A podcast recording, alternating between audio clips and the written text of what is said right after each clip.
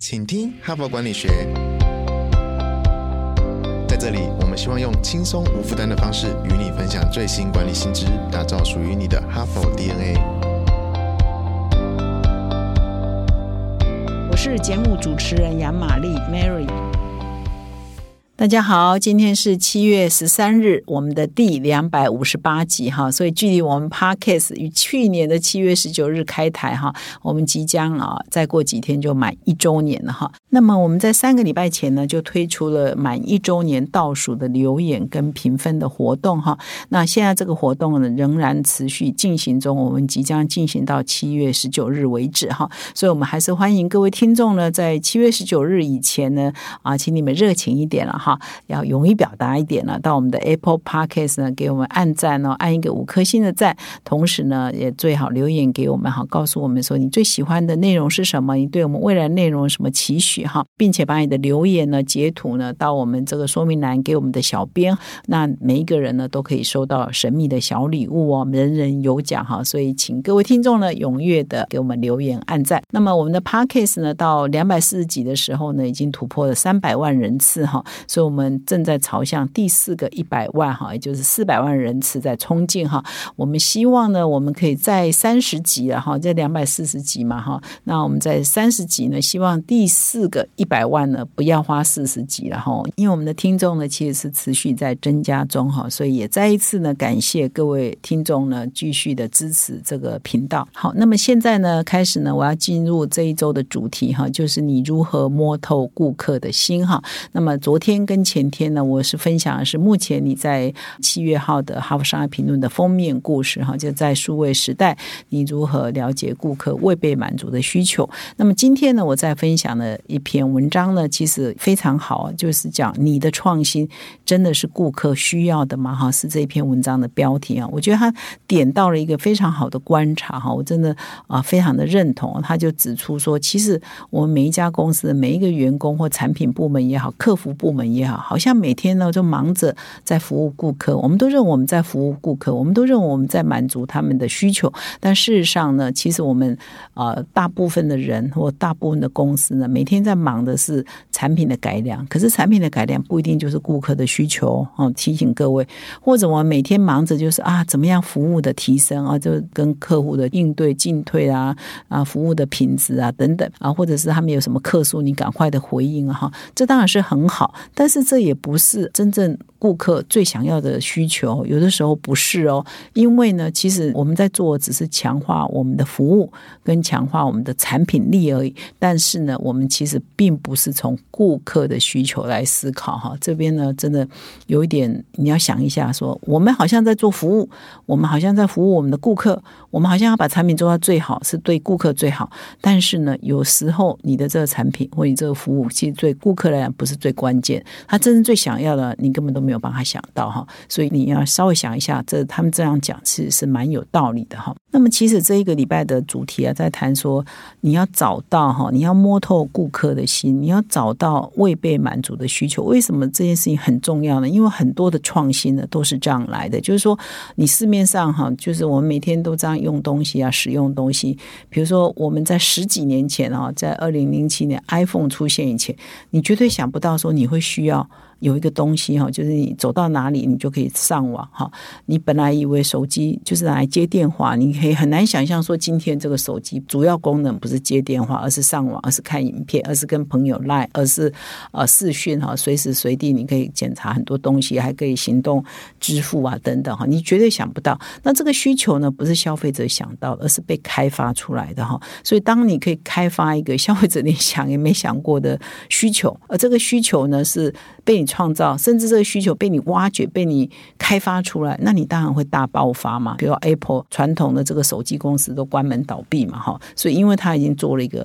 开发了一个未被满足的需求，这个需求未被满足，或者是你把它开发了，你根本也不知道有这个需求，你把它开发出来嘛，哈。那这是比较新的，或者是这几这几年的例子了，哈。再讲到这里，我就回想说，哎，以前有一个机院写的一本书，哈，叫 Seven Eleven 的创新行销学。那么 Seven Seven Eleven 其实你去仔细看它，它在整个发展的过程，其实有很多很多的创新。比如说我们现在很习惯啊，到 Seven Eleven 去缴费，哈，就是你的停车费可以去那里缴，你的学费也可以去那里缴，你各种账单都可以去那里缴。那就是因为以前我们觉得你要缴个费，哈，你还有可能。呃，利用上班时间哈，你还要可能要请假出来啊，他去这个电信公司缴费，去哪里缴费啊？以前就是很不方便嘛，或者要去帮小孩子缴学费，你可能都要请假去缴学费。可是后来都可以在 Seven 解决，就下班后去 Seven，哎，逼一下，然后他就帮你缴了嘛，哈。所以这个需求也都是被 Seven 啊当初克服了很多技术的困难所开发出来的嘛，哈。所以这个也是满足一个你可能没有这样服务之前，你也没有想到说哦，可以这么方。便，可是当你推出这样的服务，它当然有代收费，收你一些手续费，但是你觉得很方便啊，哈，所以这个服务这个需求就是被开发出来。当这样做之后，哇，他一年啊可以代收多少费用？几百亿哈都有可能嘛哈，所以这个需求呢就是被创造出来的，是之前呢也没有人想过可以这样做，所以这个呢都是因为观察到啊，一般的人在生活中有这个不方便哈，他们要去缴费很不方便哈，比如说停车费二十块三十块哈，你还不知道去哪里缴哈，为了缴这个小钱哈，浪费你更多的力气哈，所以后来这个便利商店推出这样的服务，当然也是一种服务的创新嘛，也是一个了解到。到顾客的心嘛，哈，这都是例子啊，这随机举出来的例子哈，所以我现在在进入这篇文章哈。那么这篇文章呢，就是你的创新真的是顾客需要的吗？作者是哈佛商学院的气管系的讲座教授，他叫桑尼尔古吉塔哈。那他专门呢就是在研究这个数位的策略哈。那么这篇文章呢一开始就提出来一个想象的问题哈，就是邀请各位这个读者哈，那在这里当然就听众嘛哈，来思考一个问题哈，就是各位来想一想哈，现在呢。啊的加油站当然都是加这个石油嘛哈，就汽油嘛哈。那么未来的加油站，你觉得可以怎么发展哈？那他说他把这个问题呢，跟很多很多企业的高阶主管，他这边写说数百位哦，大家知道吗？到哈佛有很多这个在职哈，在职专班哈，专门给一些高阶经理人去进修的嘛哈。所以他有机会访问数百位美国哈或者世界各国来的高阶主管，然后都问他们同样的这个问题：你觉得未来的加油站可能？可以怎么发展哈？那他就说他把所有的这些人的答案哈都把它整理整理整理，那他就说不拖以下这四个建议哈，这几个建议哈。然后他觉得说大家想的大概就是这样哈，千篇一律哈，没有太大的不一样哈。第一个是说，哎，那我就呃以后的加油站呢，我要我经营的更好，就是扩大服务的范围，比如说，哎，我在加油站里头设星巴克嘛，或其他好的咖啡厅，让大家加油的时候可以。喝咖啡，或者是让加油站呢成为这个网购的提货点哈，就是说他们来加油顺便可以取货哈，就像我们现在在台湾，比如你去 Seven Eleven 取货一样的概念哈，就是加油站取货，所以让就是让加油站的服务的功能更多元了哈。那么第二个是说啊，让加油站的服务呢可以更升级哈，比如说用机器人来协助加油了哈啊，因为工人不好请嘛哈。那么在西方啊，很多国家其实都是消费者要自己开车人自己要下车。去加油嘛哈，有的时候就是也蛮麻烦的。对开车人啊，有时候很热啊，有时候很冷啊，你都要自己下车来自己加哈，自己去付钱哈。那么他说，如果可以让提升服务啊，让这个机器人来帮你加油，让加油可以自动化，其实也是蛮好的哈。这是升级服务的能力。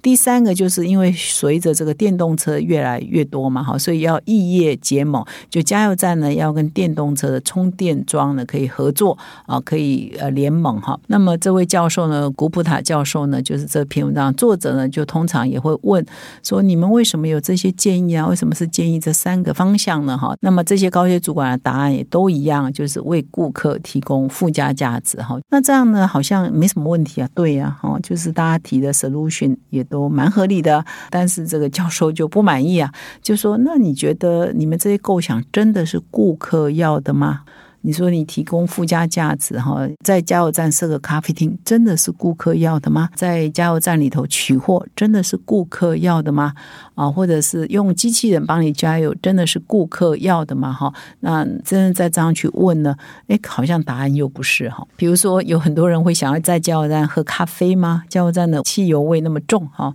如果你可以的话，你如果非等待不可，你或许就在那边喝杯咖啡。可是如果你可以选择的话，你大概不会选择在加。油站喝咖啡嘛哈。还有呢，加油站有时候离你住家是蛮远的，去他们取货真的是顾客方便的吗哈啊等等哈。所以这位教授也有一一的反驳哈，说这真的是顾客要的吗？哈，就是你要常常问这个问题啊，这真的是顾客要的吗？哈，他的整个研究过程，我觉得这个问题呢啊，经常的提问呢也是蛮有意义的哈。那么这个教授又提出啊，其实顾客真正的需求是什么呢？是安全哈又方便的加油哈。他认为呢，这个才是是顾客要的哈。所以呢，以上提供的那些方案都没有达到这样的目的了哈。那他就说蛮有趣的。后来呢，真的就是有一家新创公司呢，他就提出了一个可以满足顾客呢安全呢又方便的加油的方式哈。那么这几年呢，其实在美国就崛起了一个叫随需加油的这个服务啊，就是有两家公司呢，它是在顾客呢想要的需要加油的时候呢，啊，你就可以用 App 的方式呢，把油呢送到你需要加油的地点去，这就很像 Uber e a s 一样哈。所以这很像 Uber Gas 哈，就是当你需要油的时候，油就会送到你的身边来，你不用把车子啊开到加油站去啊，你也不用在加油站闻那个汽油味哈。那真的有公司在提供这样子的服务哦。所以呢，这位教授说，其实啊，在未来啊，这样比如说我们现在不是有很多家电嘛哈，你就会说啊。的冰箱都知道你的牛奶再过一天会喝完，它会自动帮你叫货嘛？哈啊，或者是你的一些自动化的家电都很了解你，它知道什么时候要开启哪些动作嘛？所以以后呢，这个汽车呢也可以跟就是你的这个提供油品服务的公司呢，也可以跟汽车制造商合作嘛？哈，以后你的行车的仪表板啊，或者是电动的一些数据，它就会自动侦测你的这个油箱嘛，那它就传讯号给这个油品的服务公司嘛？啊，你的油再过。几个小时，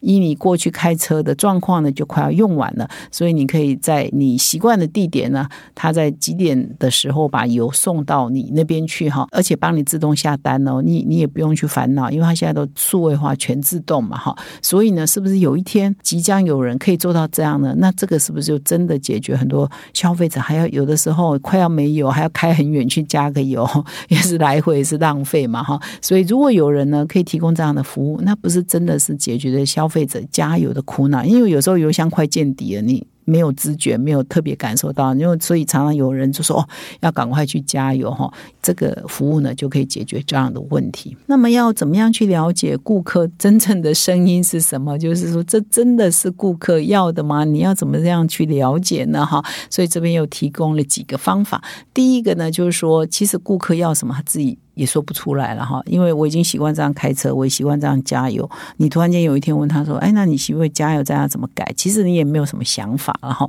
所以呢，你必须要比他们更敏感哈。你要观察他们啊的一些状况啊，所以你要用各种深入的方式去理解顾客需求的根本的原因然后，所以因为你问也问不出来，他也不知道他需要什么嘛哈。那这边就举了一个蛮有趣的例子哦，是一家印度的卡车运输业哈，叫 Riv。Vigo 哈，它是印度卡车运输业的霸主哈，品牌的价值达数十亿美元哈。它的创办人呢叫高格哈，不但成功的创业，而且彻底的改变了印度。呃，运输业的生态，这蛮有趣的例子。我接下来来说明哈。这位创办人呢，他叫高格嘛哈，他曾经在麦肯锡服务过哈，他也经历了电子商务崛起的这整个过程哈。但是他后来在做这个呃电子商务，比如在麦肯锡公司啊，以及参与电子商务的营运之后，他发现说，其实我们的很多电子商务大量的需要的是什么？是物流。我们很运送是很重要。我现在下单了，在网络上下单，人没有跑，货要跑啊，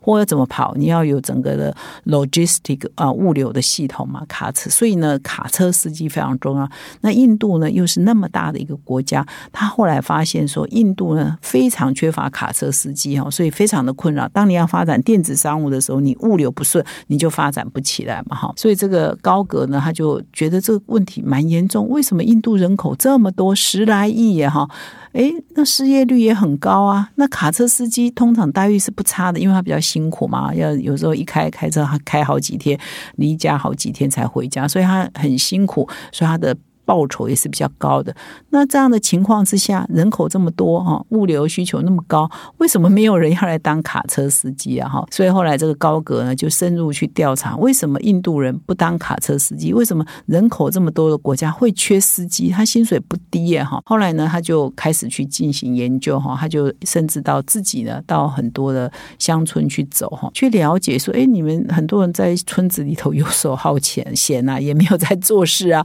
哎，为什么你不来当卡车司机啊？哈，后来呢，他就发现说，哇，原来在印度的这个农村里哈，呃，在印度人的价值观里，卡车司机啊是低人一等的哈，尽管他钱可能赚的比较多，为什么呢？他说，哎，很多卡车司机啊，他的社会形象是这样，他他因为呢，他长期都在外面哈。因为常常出差嘛，哈，一开车出去回来可能就一两个礼拜，所以呢，他们容易酗酒，他们容易染上一些坏习惯，比如吸毒啊、嫖妓啊。因为大部分时间不在家嘛，哈，而收入也比较高一点嘛，哈，所以呢，很多很多家庭呢都不把女儿嫁给卡车司机了，哈，因为他们觉得说卡车司机就是品性不好，哈，吸毒啊。嫖啊，哈，饮酒啊，哈，什么坏事都都会做啊，哈，所以他后来就了解以后，才发现说，哎，那有没有办法？让卡车司机哈不要开车出去就很久才回家哈，他是不是可以设计一个模式哈？就是说，假设说你有一段路是要开四天才会到的，他把这四段路切成四块哈，所以一个司机跑一段就好。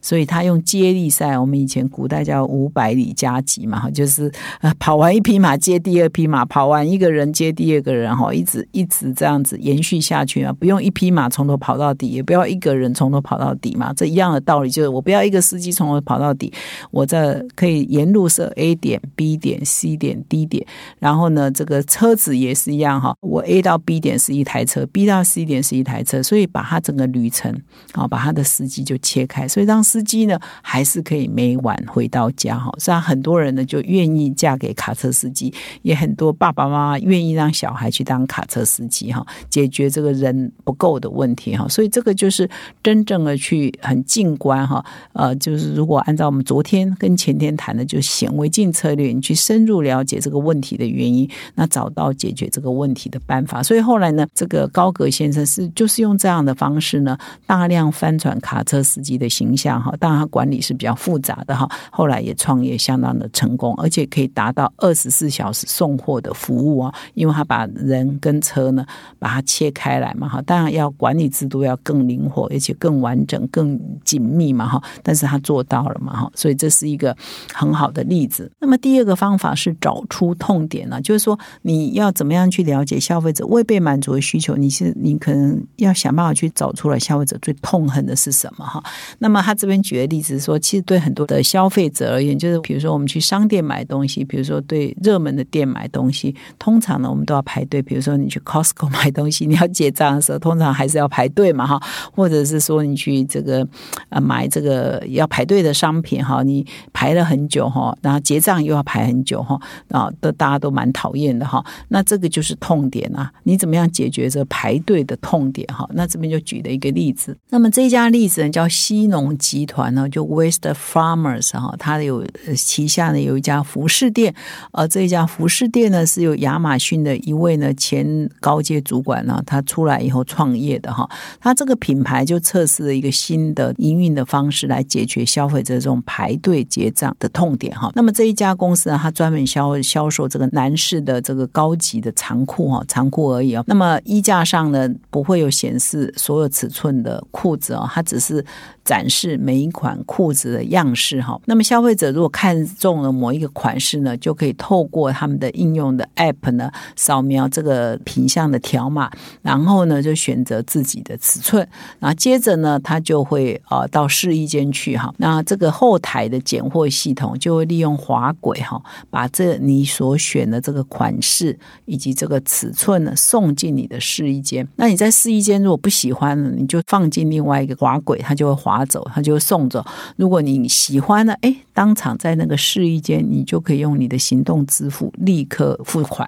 你就不用再出来啊，到柜台啊，然后大排长龙，又等二三十分钟才轮到你结账哈。你明明要来消费的，还要很痛苦的结账，那不是消费的最大痛点嘛，哈，所以你呢就只要在你的试衣间，你就可以完成你的试衣、你的挑选、你的付费，然后就。出了试衣间你就拍拍屁股你就走人啦，所以这个服务呢就满足了消费者的痛点，所以它的业绩呢就非常的好，大家买裤子呢就想到那里去买。那么以上呢就提供了两种方式呢，让我们各位听众呢想一想看，你可不可以用这两种方式呢来找到你的顾客的痛点和满足他们的需求？那么我还是啊一句老话，还是推荐各位听众呢可以到我们的说明栏点击这一篇文章的原文哈，因为它还有提供第三个方法哈。那我这边时间限制呢，我就不说了，就是它还有第三个案例谈到新加坡的新展银行用一种提供超越你产品本身的一些创新呢。来满足顾客没有被满足的需求，也是一个蛮好的范例。但是我现在时间不够了哈，我就不继续说下去，还是邀请各位听众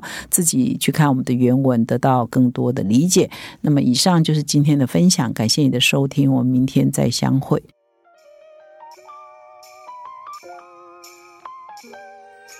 从团队到个人，管理的大小事都是 HBR 的事。现在就上 triple w 打 HBR Taiwan 点 com 订阅数位版，首月只要六十元，让你无限畅读所有文章，向国际大师学习。现在就开始。